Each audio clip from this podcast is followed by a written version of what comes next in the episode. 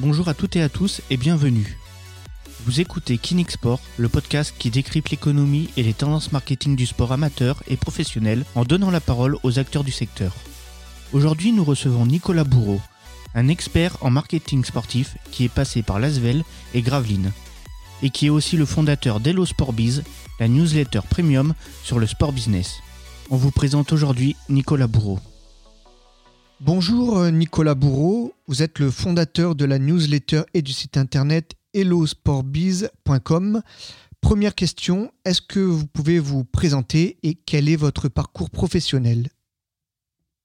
Bonjour et déjà merci euh, de me donner la parole dans le cadre de votre podcast. Donc je suis Nicolas Bourreau, je suis un professionnel euh, du marketing depuis plus de 15 ans maintenant. Euh, et j'ai eu la chance de débuter ma carrière dans le sport professionnel, dans le basket professionnel, pour travailler sur euh, des sujets euh, qui, il y a 15 ans, étaient plutôt rares. C'est-à-dire c'était des sujets liés à la RSE et à l'engagement tant citoyen que qu'environnemental dans le sport.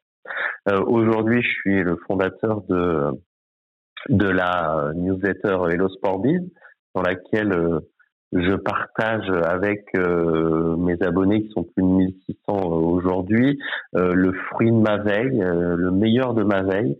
et au-delà de partager cette, cette veille, donc des, des articles sélectionnés, j'essaie également de donner à chaque fois mon avis sur les actualités pour permettre aux lecteurs de s'inspirer ou au moins de d'ouvrir un débat ou de pousser une, une réflexion.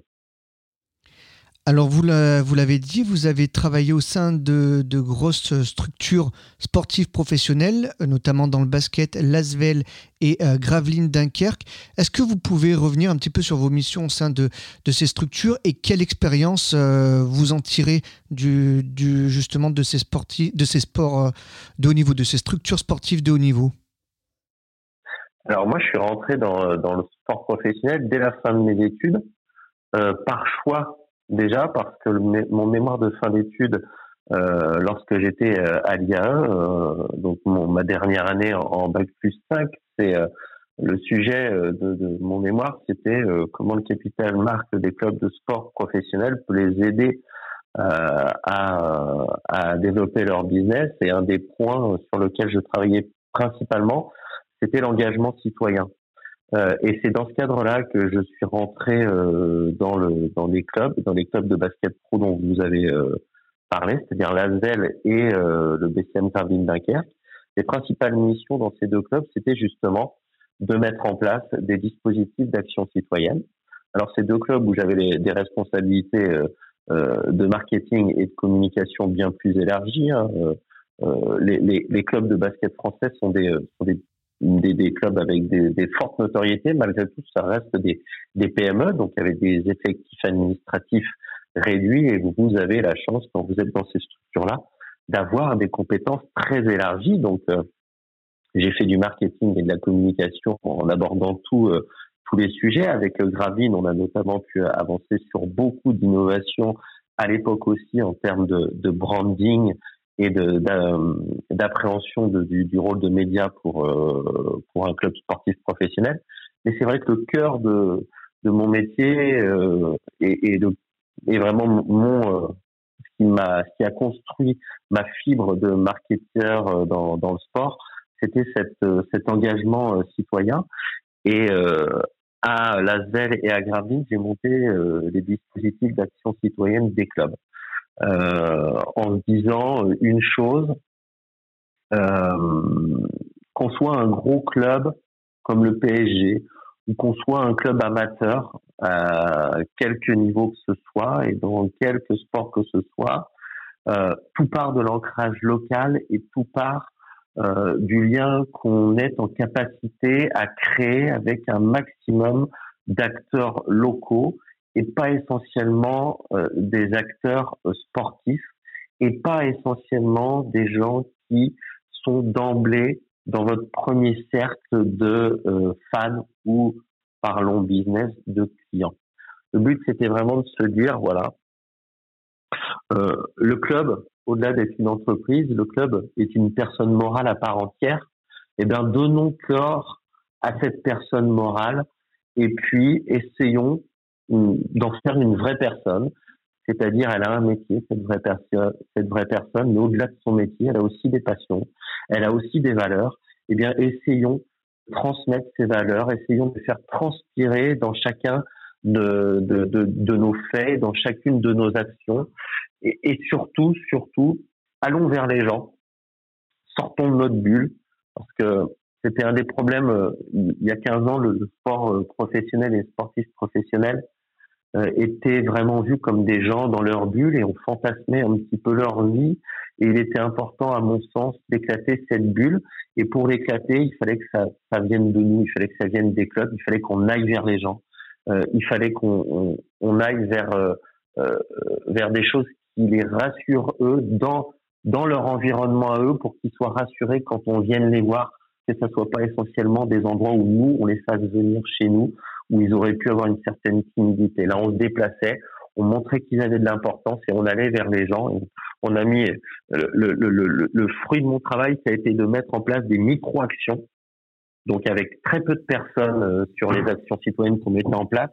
Mais pour une, une chose, c'est que chaque personne qui soit sur les actions citoyennes qu'on mettait en place, euh, elle, est une vraie valeur ajoutée à cette, euh, à cette action qu'on mettait pour elle et qui a un vrai lien qui se crée.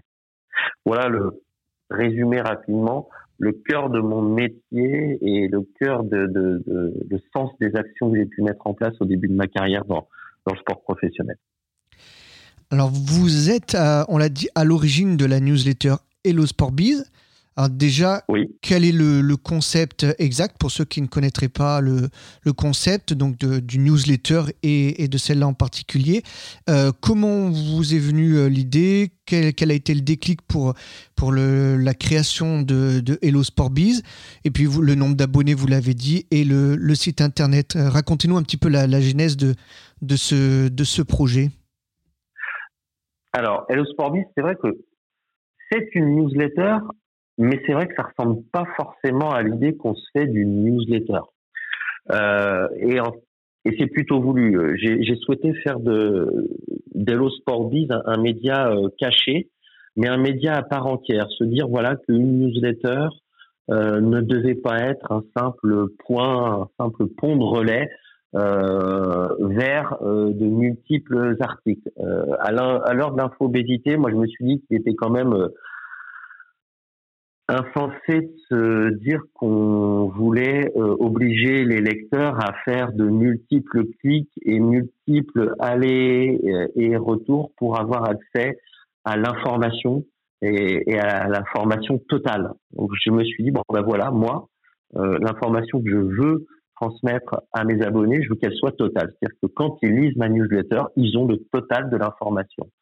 Il y a des liens vers des sources, il y a des liens pour encore approfondir si on veut, mais euh, la newsletter se suffit à elle-même. C'est-à-dire que si vous euh, si vous lisez la newsletter, c'est suffisant. Moi, je euh, souvent on me dit mais euh, le taux de clic de ta newsletter, euh, bah, ça m'intéresse pas trop. J'ai pas énormément de de, de, de CTA, de, call to action dans ma newsletter, parce que le but c'est c'est pas de, de, faire aller le lecteur vers un autre contenu. Le but, c'est le contenu en lui-même. Euh, donc, euh, ça, c'est le, le, le, premier point de la première spécificité de Hello Sport c'est que c'est un média à part entière. Un média caché parce que vous, euh, vous ne pouvez pas trouver les newsletters quand vous êtes sur Google, quand vous cherchez sur Google. Si vous voulez avoir l'information qu'il y a dans les newsletters, donc l'information plus mon analyse, parce que c'est une petite spécificité aussi. Je, au-delà de donner une information brute, je la commente mhm. euh, et j'essaye de toujours donner mon avis dessus pour voilà offrir un premier niveau de lecture. Les gens, c'est un avis, les gens le prennent comme ils veulent, ça les inspire, ça les inspire pas, ils sont d'accord, ils sont pas d'accord, peu importe, mais au moins on va au-delà d'une info brute. De, de, être informé, c'est bien, mais moi ce que je veux, c'est que les gens comprennent. Les gens se disent, ok, comment je m'approprie ça, comment je peux le faire pour moi? Je suis un gros club euh, de Ligue 1 ou je suis un petit club amateur. Euh, euh, de tir à l'arc, comment je m'approprie euh, cette, euh, cette information, qu'est-ce que je comprends des mécanismes qui sont mis en place là-dedans? Et comment je peux le mettre en œuvre pour, pour mon club et pour que ça soit bénéfique pour mon club? Euh, donc ça, ça c'est le, le, but. Et quand vous lisez la newsletter, vous avez, vous avez tout ça. Euh, euh, ensuite, comment m'est venue l'idée de, de, la newsletter? Ben, En fait, la newsletter, c'est le fruit de ma veille, et ma veille, je, la faisais, c'est la base de mon métier. Euh, marketeur, je fais énormément de veille, et euh, euh, garder la veille pour soi, c'est bien, mais je trouve quand même que c'est limitant, et j'ai toujours aimé partager mes avis, partager mes points de vue avec, les gens. Et je me suis dit un jour qu'il était vraiment pertinent de pas regarder ça pour moi tout seul et de pouvoir le partager. Euh, et je me suis dit, ben voilà, lancer une newsletter, c'est aussi, euh, aussi ça, c'est pouvoir partager euh, son avis, euh, montrer aux gens comment on réfléchit aussi. je suis, je suis consultant, c'est toujours important de montrer aux gens aussi euh, on dit un échantillon de, de, de, votre manière de, travailler. Ben, la newsletter, c'est aussi un petit peu ça. C'est euh, c'est partager avec les gens, c'est leur permettre de s'inspirer, leur permettre euh, euh d'avoir des, premières des premières idées actionnables dans dans leur dans leur métier de tous les jours. Et puis c'est aussi montrer un petit peu ma, ma démarche de réflexion, mon approche du sport business, ma manière de traiter les choses, de traiter les informations et de rebondir dessus. Et comment vous travaillez le, le, contenu de votre euh, newsletter la veille euh, Comment, euh, au final, que, comment vous décidez de, de ce qui est publié ou de ce qui ne l'est pas? Alors en fait, ça c'est assez particulier, c'est-à-dire qu'il n'y a pas une thématique claire au-delà du sport business, il n'y a pas une thématique claire dans la newsletter. Les choix euh, de, de, sélection euh, des articles que je fais, c'est quand ça me plaît et quand ça m'évoque tout de suite quelque chose. C'est-à-dire que quand lis un article et que j'ai le, le, cerveau en fusion et que je me dis oh bordel, ça ça pourrait être utilisé comme ça ou pom pom pom, je me dis voilà c'est que c'est intéressant. Si, euh, si moi j'ai j'ai réagi tout de suite dessus et si moi ça m'a fait waouh et que j'ai tout de suite eu des idées par rapport à cette première lecture, c'est que forcément c'est intéressant et donc je sélectionne cet article. Et puis, euh, et puis, bah, c'est que quand il est sélectionné, c'est qu'il va soit être dans, euh, dans la newsletter, ou alors il va être relayé de manière brute sur, euh, sur, sur mon compte Twitter. Mais c'est vrai que la, la sélection, elle se fait comme ça. C'est quand l'article me plaît, quand je sens vraiment qu'il y a un potentiel derrière, au-delà de l'information, parce que ma newsletter n'est pas une newsletter d'information. Vous avez des, des newsletters d'information sur Sport Business en France qui sont des vrais relais d'information et qui peuvent pousser beaucoup plus euh, d'informations journalières que moi je peux le faire. Euh, moi, je suis, je suis, je suis plus sur, euh, c'est pas de l'investigation, mais je suis plus sur un média, euh, euh j'appelle un média premium où on va euh, dans l'utilisation. C'est un outil de travail. J'ai des retours des professionnels euh, du secteur, que ce soit des gens de la fourmi, des gens de la Ligue nationale de basket ou de la LSP ou ou de chez Havas ou euh, ou autre ou dans les clubs même, ils me disent ta newsletter c'est devenu un outil de travail. On l'utilise au quotidien pour s'inspirer, pour montrer ce qui est possible et on la partage en interne. Et donc ça, c'est hyper important de savoir que voilà, c'est un outil de travail et c'est aussi c'est exactement euh, comme ça, moi, que, que, je sélectionne mes sujets. C'est-à-dire que je me dis, bah, si j'étais encore dans un, euh, dans un club, euh, responsable marketing d'un club, cette actualité-là, qu'est-ce que j'en ferais? Et à partir du moment où ça tilt, je me dis, c'est bon, c'est que tu peux l'utiliser et que tu peux le mettre dans la newsletter, c'est qu'elle a un intérêt d'être dans la newsletter. Alors justement, ben, vous côtoyez des, professionnels et forcément ben, le, monde, sportif, euh, en tout cas de business sportif, euh, ben, vous, le, connaissez bien évidemment. Et donc on, va enchaîner avec des questions justement plus euh, autour des, structures sportives. Et est-ce que vous pensez qu'il faut un profil euh, de sponsor spécifique euh, et si oui, lequel par rapport à une structure? Est-ce qu'une structure sportive doit avoir euh, un profil type de sponsor ou pas du tout? Non, pas du tout. Déjà, parce qu'il faut, faire attention quand on parle de sponsor, c'est un terme qui est, C'est un terme qui n'existe pas dans la vie réelle, euh, sponsor. Vous n'êtes pas sponsor. Euh, ça, ça n'existe pas. Euh, vous n'avez pas des profils de sponsors. Vous avez des entreprises. C'est tout. Et ces entreprises deviennent sponsors. Mais avant, avant qu'elles se soient engagées avec vous, elles ne sont pas sponsors. Donc vous ne devez pas chercher des sponsors. Vous ne devez pas démarcher des sponsors. Vous devez démarcher des entreprises. Mais on, il n'y a pas, il y a, quand vous êtes un club, par exemple, de Ligue 1, on pourrait dire, voilà, quand vous êtes un club de Ligue 1, il faut trouver ses sponsors de ce type, de ce type, de ce type. Euh, moi, je ne pense pas à ce, ce schéma-là. C'est très rassurant comme schéma parce que ça vous permet euh, de savoir à quelle porte euh, aller euh, taper, mais c'est aussi très limitant. Ça voudrait dire un petit peu que tous les, les clubs de Ligue 1 euh, sont les mêmes, sont identiques, alors que moi, mon combat aujourd'hui, euh, et, ce que j'ai essayé de mettre en place euh, dans, dans les clubs euh, où j'ai travaillé, c'est justement de, de, se construire sa marque.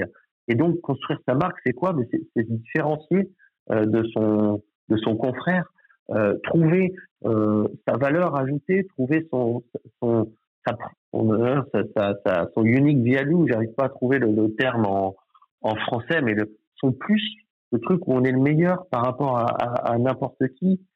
Et euh, moi, je pense que euh, n'importe quel club a la capacité à s'identifier et à être le meilleur sur un point identifié.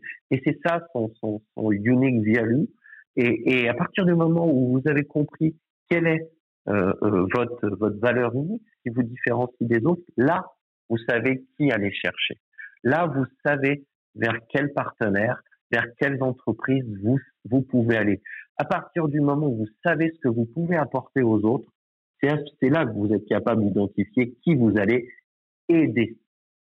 Et moi, je dis toujours, euh, c'est euh, Pierre Gauthier d'Arena Metrics qui me rappelait une fois, il, il m'a dit une fois, tu as dit une phrase qui m'a qui m'a marqué, euh, et je les réutilise maintenant euh, quand je suis en, en rendez-vous client.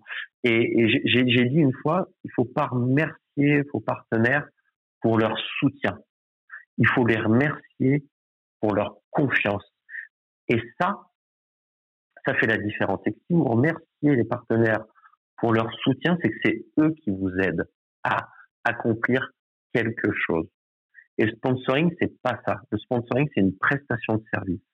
Donc, vous ne devez pas remercier pour l'aide qu'on vous donne, vous devez remercier pour la confiance qu'on vous a accordée, que votre sponsor vous a accordée, pour que vous, vous l'aidiez à accomplir un de ses objectifs à lui.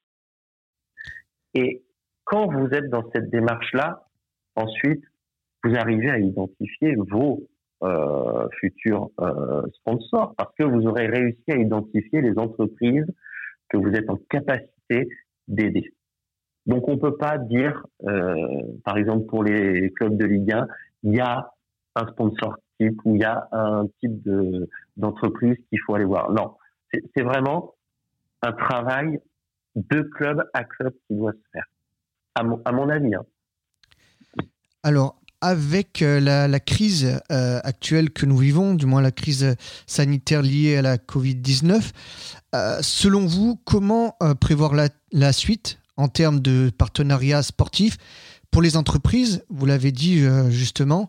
Euh, quelles peuvent être les solutions, même si j'imagine qu'elles sont multiples? Est-ce que, est que les objectifs euh, seront différents pour les entreprises et pour les structures sportives? Ou est-ce que ça passe aussi par le, le virtuel? Alors, le virtuel va forcément aider et il aide déjà aujourd'hui à activer les sponsorings qui avaient été euh, signés. Euh, en tout cas, les, euh, clubs les plus dynamiques, les plus réactifs et flexibles ont rapidement su utiliser le numérique et le digital pour compenser des droits marketing qui étaient physiques et qui pouvaient plus être activés qui pouvaient plus être aussi performants dans un contexte de match à huis clos euh, ou même de, euh, de compétition annulée, ce qui a été le cas pour la fin de saison dernière de, de la Ligue 1. Donc c'est vrai que le numérique va rester sur euh, les euh, enjeux et les activations euh, de sponsoring et c'est plutôt une bonne chose parce que le numérique a un avantage, c'est qu'il est lié à l'aspect de, de, data et de ciblage. Et donc on, va vers des choses beaucoup plus concrètes, beaucoup plus faciles à maîtriser et à mesurer. C'est toujours quand même beaucoup plus compliqué avec du sponsoring d'affichage traditionnel où euh, le ROI est plus compliqué à, calculer et euh, la manière de, transformation directe entre euh, l'opération, euh, l'activation de sponsoring et le résultat business pour le partenaire euh, est plus long ou, même pas du tout faisable le lien. Le digital, en tout cas quand il est bien utilisé avec ses forces, euh, le digital permet euh, une transformation et un ROI rapide, quasiment instantané. vous êtes en capacité à le mesurer aussitôt. Donc ça, c'est un premier point. C'est-à-dire que vous rendez le, le, digital permettra de rendre le, sponsoring beaucoup plus concret. Et ça, c'est une très très bonne chose à mon sens. Euh, la crise du Covid, elle va forcément, euh, elle va forcément changer le sponsoring. Est-ce qu'elle va changer les partenaires les entreprises qui vont euh, faire confiance au sponsoring, je, je pense pas. Je pense pas. Vous allez avoir les nouveaux riches, hein, toutes les entreprises qui ont euh, euh profité du Covid. on voit déjà, hein, c'est des acteurs qui arrivent comme TeamViewer à Manchester United qui devient, qui remplace Chevrolet pour un des plus gros sponsoring maillots euh, du football du football européen. Euh, ça, c'est du nouveau riche, c'est des gens qui ont de l'argent aujourd'hui, donc ils se disent bon ben voilà, on entretient, on entretient la force, on sort sur sur la grosse vague que le Covid nous a offert, et puis on fait de la communication et on, on sort de notre, de notre petit précaré B2B pour aller vers une communication B2C grand public et vers une acquisition de notoriété. Donc ça c'est bien, mais c'est des mécanismes euh, qui sont euh, plutôt des mécanismes traditionnels du euh, du sponsoring, c'est-à-dire faire des opérations de communication. Moi, je pense vraiment que le gros changement dans dans le sponsoring, c'est qu'on passe petit à petit d'opérations de communication, le sponsoring comme outil de communication, au sponsoring comme outil marketing. Et de plus en plus, on va tirer vers euh, le vers l'outil marketing. Euh, l'outil au service de la performance marketing de l'entreprise euh, parrainée et non plus euh, au service de, de, de, la performance de communication. Donc on va aller de plus en plus vers du concret, on va aller de plus en plus vers un sponsoring dont l'objectif sera une transformation business rapide, concrète et lisible. Je pense que c'est le principal euh, changement euh, qu'on va avoir avec le Covid. Et l'avantage que les clubs peuvent voir dans ce changement, c'est que que votre interlocuteur il ait euh, eu des problèmes avec le Covid ou non, peu importe, peu importe, j'ai envie de dire, puisque le budget sponsoring qui sera alloué sera plus un budget de communication. Et Dieu sait, les communicants savent comme leur budget en temps de crise peuvent être coupés très rapidement dans l'entreprise. Ils vont devenir des budgets qui seront plus euh, sous le chapeau du marketing et du commercial. Et vous êtes sûr que quand l'entreprise va mal, vous coupez pas les euh, budgets de vos commerciaux. Au contraire, au contraire, vous donnez vous donnez de la force à votre secteur commercial parce qu'il faut relancer la machine et faut faire du, euh, du business. Et donc, les entreprises qui auront compris rapidement comment aider leurs partenaires, leurs sponsors à faire du business, ces entreprises-là, ces clubs-là, auront pas de souci à signer des sponsorings pour le futur.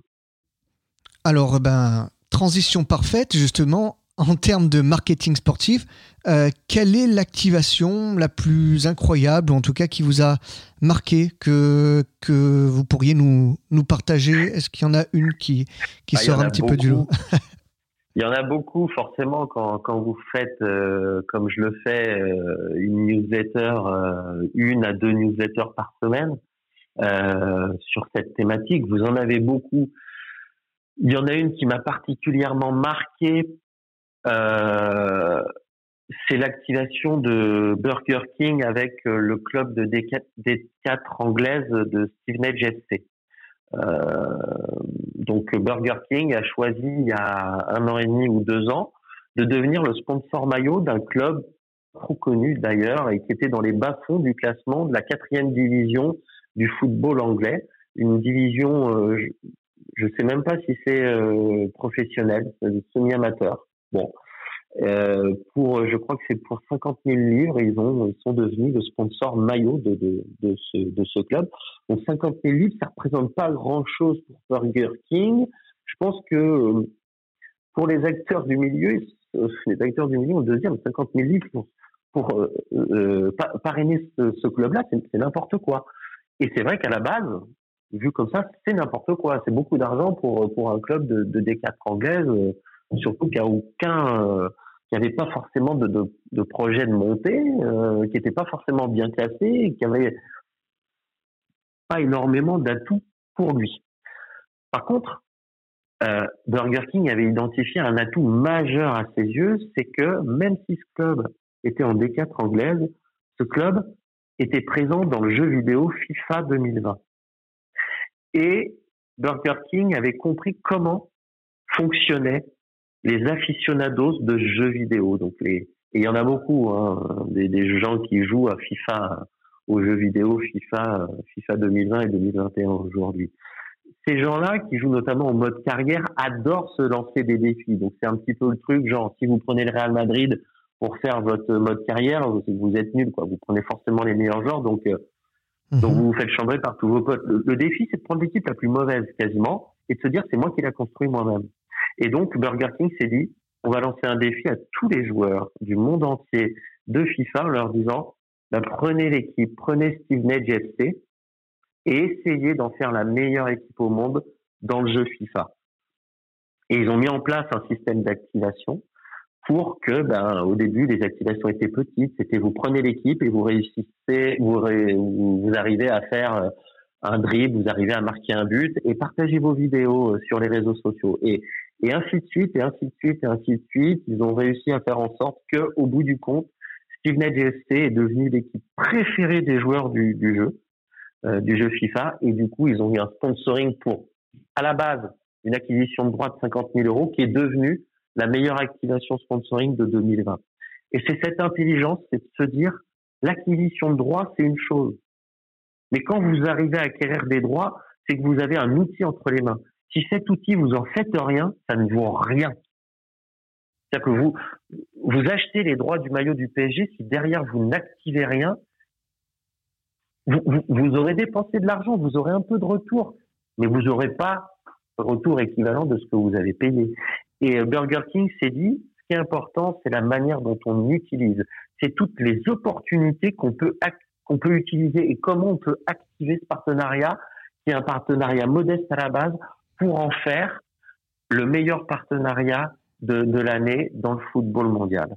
Et j'ai trouvé ça très très intelligent de se dire bon ben voilà, c'est notre capacité à communiquer, c'est notre capacité à activer, c'est notre capacité à créer du lien avec une certaine communauté qui fait que le sponsoring est performant. Et c'est pas tant l'acquisition de droits ou le sponsoring signé au départ qui est bon ou qui est mauvais.